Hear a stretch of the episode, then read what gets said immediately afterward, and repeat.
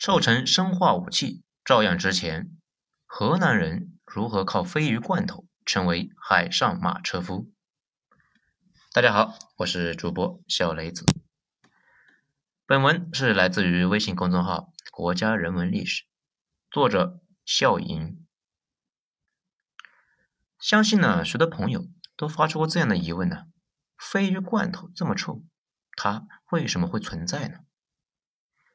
鲱鱼罐头那号称是世界上最臭的食物。据说呢，鲱鱼罐头臭是因为罐头制作者们。总是把刚刚打捞上来的鲱鱼放在那个浓盐水当中，用温火煮过，再装入罐头中，任其自然发酵。在自然发酵的过程中呢，鲱鱼变得粘稠多汁，罐头中的臭气也因为鲱鱼发酵而膨胀，把罐头啊撑的是鼓鼓的。这因为实在是太臭，吃鲱鱼罐头在网络上成为了一个挑战项目，许多网红博主呢和明星都曾经试吃过。大多数人呢，闻到这个气味，那就想逃走。极少数勇士能够挑战成功。但是呢，在众人的眼里面，难以下咽的腌制鲱鱼，其实是河南的传统美食。这一生化武器，那也是河南人率先推向全世界。河南人吃腌制鲱鱼，那也已经有好几百年的历史了。说到这里呢，可能有些朋友啊会愤慨。河南人那为什么要推广这种食物呢？那这个呀，就要从中世纪的欧洲开始说起。穷人的牛排。众所周知啊，中世纪欧洲的一个宗教氛围那是极其浓厚的。基督教归属着绝大多数的世俗民众，其中呢有一项重要的宗教活动，就是斋戒。中世纪的民众。需要在四旬斋的四十天内全部斋戒。除此之外，每周至少呢还有两天的常规斋戒日。这可以说啊，普通民众一年中至少三分之一的时间都在斋戒。教士呢，那则更多。在宗教斋戒的日子里面，民众不可食肉，所以鱼那就成为了一种重要的肉类替代品。中世纪的神学家认为啊，肉。来自于温血动物，能够刺激人民的欲望，而鱼是冷血动物，是低脂肪的食物，顺应了斋戒期间的宽容、忍耐和自律的需要，能够帮助人呢思考和忏悔。除此之外啊，高脂肪的肉类，比如羊肉、猪肉、牛肉、鸡禽和鹿肉等等，通常价格昂贵。只有生活在富足的社会中上层，才能够消费得起啊。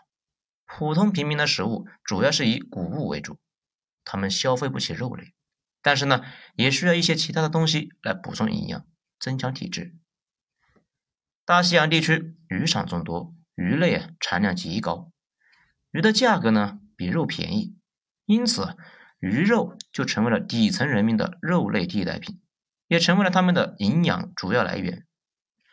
这其中，鲱鱼是各大渔场主要的鱼类之一，也被誉为“穷人的牛排”。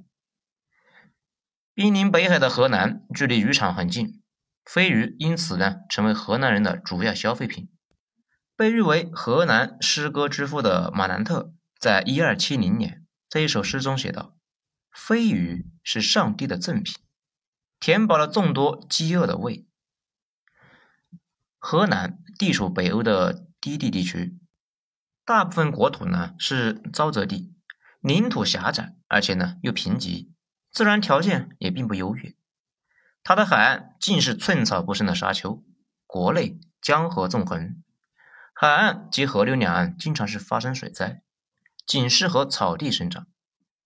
当地收获的小麦和其他粮食不够养活百分之一的居民，土地贫瘠，没有难倒聪慧的河南人。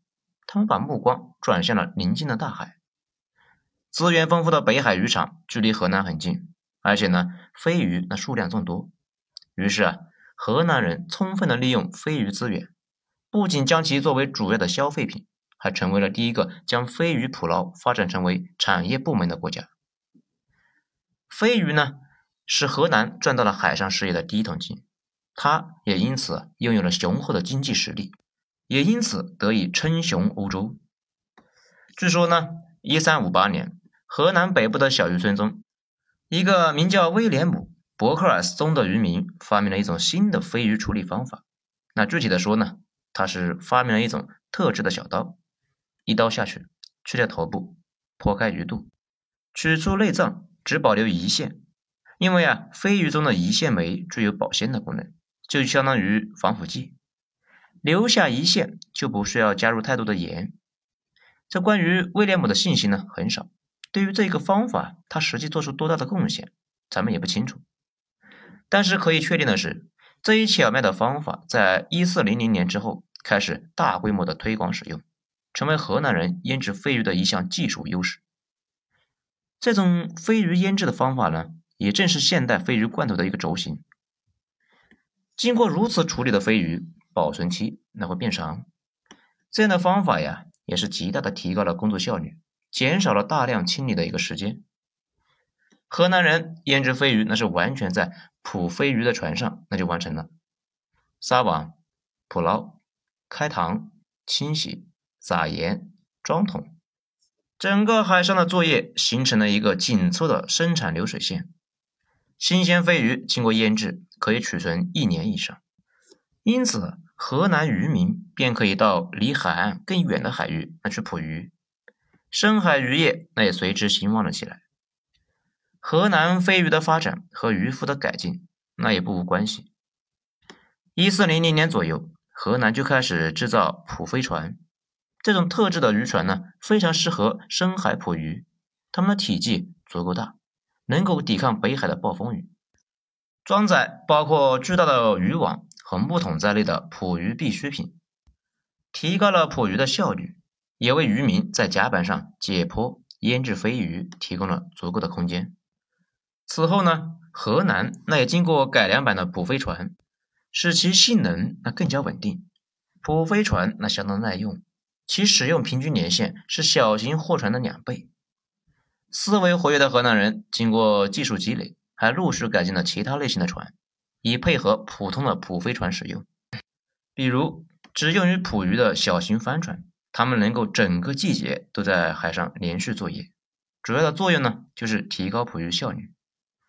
从港口出航迎接归来的渔船的快船，它们用于在甲板上接过渔船捕捞的鱼，然后运回港口，让渔船继续捕鱼。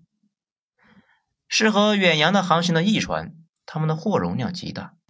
最多可以装载货物九百吨，普通的呢也高达二百到五百吨。还有翼船的战舰翻板中型舰艇，它呢吃水较深，使船只能够抵御风浪的袭击和来自人为的攻击，让远航的荷兰船只只是到处潜伏在危险的海域中要相对更安全。技术进步十分重要，但河南飞鱼产业发展自然是离不开政府的支持。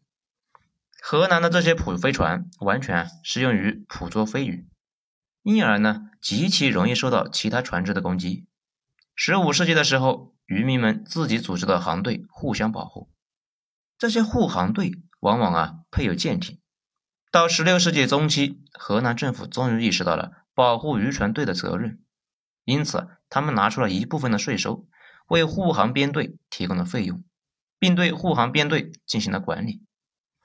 为了保护飞鱼这一重要的国民经济部门，河南政府甚至动用海军来防范入侵者和敦刻尔克海盗。此外呢，河南政府还为规范飞鱼业制定了许多项政策。一五一九年，查尔斯五世颁布了第一部用于处理整个国家飞鱼事业的普通法，这是对飞鱼业做出的一项极其权威的法律规定。直到十九世纪，这部法律啊。仍然具有效力。对河南飞鱼业而言呢，最重要的举措莫过于革命之后成立的大渔业委员会。一五七五年，与飞鱼业关系最密切的五个港口城市——布里尔、鹿特丹、斯西丹、德尔福特与恩克霍伊，曾正式成立了大渔业委员会。其后呢，该委员会取得了制定的法律的权利。以此对荷兰飞鱼生产进行管理和监督，在委员会的管理之下，木桶的大小以及每桶鱼的最小重量那都是固定的，必须经过检查员的检验，并且印上商标。这有了这些商标呢，就可以区分河南和其他地区的飞鱼，从而阻止使用低劣原料腌制、包装飞鱼的这个行为。同时呢，这个委员会也会负责组织护航队，制定进口盐的税率，为捕鱼帆船颁发许可证。渔船没有许可证，便不能够出海捕鱼。依靠这些严格的规则，河南控制了飞鱼的质量，在国际上树立起了自己的品牌。渐渐的，他们主导了欧洲市场，开始操纵飞鱼的生产和销售。河南生产的飞鱼能够卖出比竞争者更高的价格，因此河南渔民也从中获得更多的利益。技术和政府的支持。为河南共和国初期飞鱼业的繁荣奠定了坚实的基础。自此，河南的飞鱼产业出口量那持续上升。十七世纪上半叶达到了产量的贸易的巅峰。这一世纪，从河南出口到波罗的海的飞鱼数量甚至超出了此前飞鱼贸易的总数。河南成为了名副其实的飞鱼大国。从一条鱼到一条产业链。十六世纪初至十七世纪早期，河南渔船数量和腌制飞鱼的产量均处于上升状态。产量最高的年份，平均每年能够捕获或者是腌制三点二万拉斯特飞鱼。这一拉斯特呢，大概是两吨，数量差不多是两千万条飞鱼。数量之巨，竟然能够占到整个欧洲飞鱼产量的二分之一。数量如此庞大的飞鱼，自然需要运往市场来销售。那么，出口飞鱼就成为了河南的重要经济来源。河南的飞鱼经常呢出口到东欧地区。一五零零年左右，该地区进口的飞鱼有一半来自于河南，而且河南的波罗的海贸易也随着时间的发展而不断的增长。一五六二年到一六五七年间。波罗的海每年从河南进口的飞鱼占到了波兰的海飞鱼进口的总额的百分之七十五。一六零二年，飞鱼出口量达到了有史以来最大的规模。从这个时候到一六六零年，河南出口的波罗的海的鲱鱼总量占到了波罗的海鲱鱼进口量的百分之八十二。这些鲱鱼呢，有一部分在波罗的海港口就被消费掉了，另外一部分。被运至波兰和俄罗斯境内。除了单纯的鲱鱼出口，河南商人也把产自波兰平原的谷物，如黑麦、小麦，运到伊比利亚半岛和意大利。这呢，就是河南的另外一个收入来源——谷物贸易。在河南向波罗的海出口的飞鱼的同时，波罗的海的地区的谷物也进入到了地中海市场，因此欧洲南部的粮食产量下降。而波兰的地主则因为这种谷物贸易变得更加的富裕，依靠出售的谷物提高了收入的波兰地主和商人，又会增加飞鱼的购买量，这导致河南在谷物贸易中欣欣向荣的同时，飞鱼出口收入呢也是持续的增长。而且，相比波罗的海对河南的谷物贸易，河南的飞鱼出口要挣得多得多。因为经过鄂勒海峡运送到波罗的海的港口的飞鱼价格远高于河南市场的价格，飞鱼贸易说是暴利，那也不为过啊。从十六世纪到十八世纪，出口飞鱼的价格呈现了持续上升的状态。这由于河南垄断了飞鱼市场，所以呢，市面上根本就没有低价的飞鱼供应商，因此依靠高价供应。精明的河南贸易者从中获得了更多的利润，进一步巩固了市场的垄断权。骑着鱼的海上马车夫，飞鱼业对河南经济增长的贡献那是不容小觑。河南的国库收入大多那是由此获得。飞鱼业那是河南十七世纪经济繁荣的基础条件之一。河南政府呢，那更是宣布渔业。是共和国的一座金矿。依靠海上的飞鱼贸易，河南积累了第一桶金，而资金的支持也进一步促进了飞鱼产业的进步。大量飞鱼流入了欧洲市场，给河南带来了源源不断的财富。有了这些财富，河南不再是甘心做一个只有数万平方公里、土地平壤、地势低洼的西班牙联邦，他们拥有了反对西班牙殖民的资本，并且在八十年的战争中取得了独立，成为了河南共和国。又因为飞鱼海上贸易的优势，脱离了西班牙的河南，那愈发繁荣，成为了一个赫赫有名的商业帝国。河南人几乎是垄断了飞鱼的捕获和腌制，所以河南从事飞鱼业的民众那也是数量庞大。十七世纪上半叶，河南共有一千五百条渔船，一万二千名渔民从事此行业。河南北部的岛屿以及河恩和阿姆斯特丹之间的地带呢，从事海上渔业加工的乡村男劳动力占了其总数的百分之五十。飞鱼的产业发展。又必须依靠城市的力量，所以呢，城乡也因此连接了起来。飞鱼解决了许多河南人的生计问题，而且围绕飞鱼业，数以千计的家庭、家族、手工业、贸易和职业都因此兴旺了起来。乡村更加富裕，城市经济也更加繁荣，无形之中促进了河南近代化的一个发展。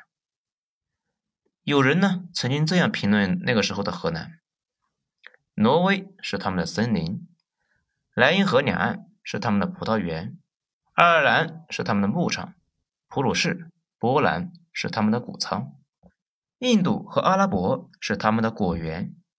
由此呢，也可以看出，由于飞鱼贸易，河南的国际贸易愈发兴盛，远洋航行那更是常有的事情。在这一过程中，河南作为海上马车夫，也成为了一个纽带，加强了欧洲各地之间的联系和交往，促进了欧洲整体的发展。河南在进行废鱼贸易的同时，也积累了丰富的竞争技巧和商业经验。一六零九年，河南人创办了欧洲第一个资本主义类型的银行——阿姆斯特丹银行，其势力呢，伸展到了河南境外。经营大规模的存款和信贷业务。在同一年，世界历史上第一个股票交易所也诞生在阿姆斯特丹。这两项开创性的事业，成为了荷兰在17世纪积累财富的重要手段，也对后世产生了重要的影响。在17世纪初，荷兰人创立了著名的海外殖民组织机构——荷兰东印度公司，通过向全社会融资的方式。东印度公司成功的将分散的财富变成自己对外扩张的资本。东印度公司后来呢，在东南亚的扩张也相当成功，几乎是垄断了东南亚的香料贸易。因为飞鱼贸易的兴盛，需要造船技术的进步，也需要远洋航行的经验，更需要商业体制的基础。这些无疑也都是河南对外扩张所需的条件。至此。有人也说，河南的海军、贸易以及远洋殖民地都是飞鱼业发展的产物。飞鱼作为一个文化符号，深入到河南生活的方方面面。每年五月底的星期六是河南的旗帜日，大大小小来自周边的渔村的渔船聚集在海边小市斯号弗林根的港口，载歌载舞，庆祝飞鱼捕鱼的季节到来。当下的河南人呢，仍然是保有食用腌制飞鱼的习惯。他们吃飞鱼的方式那特别，不是煎或者烤，而是呢直接搭配洋葱生吃。生腌制的飞鱼，去掉头、鱼骨和内脏，抹上新鲜的切成小方块的洋葱，一盘飞鱼料理就做成了。用手捏起鱼尾，扬起脖子，直接把鱼送到嘴里，这就是河南最地道的吃法。在到外人看来啊，非常难以理解的腌制飞鱼，却是伴随着河南人几百年历史的传统美食。而飞鱼的形象也随着延续的饮食习惯，保留在河南的文化之中。或许在河南人看来，飞鱼绝不只是飞鱼，而是近代河南由西班牙附属走向独立，进而成为举世闻名海上马车夫的辉煌历史。好了，本章就讲到这里，谢谢大家的收听，我是主播小雷子，咱们下章接着见。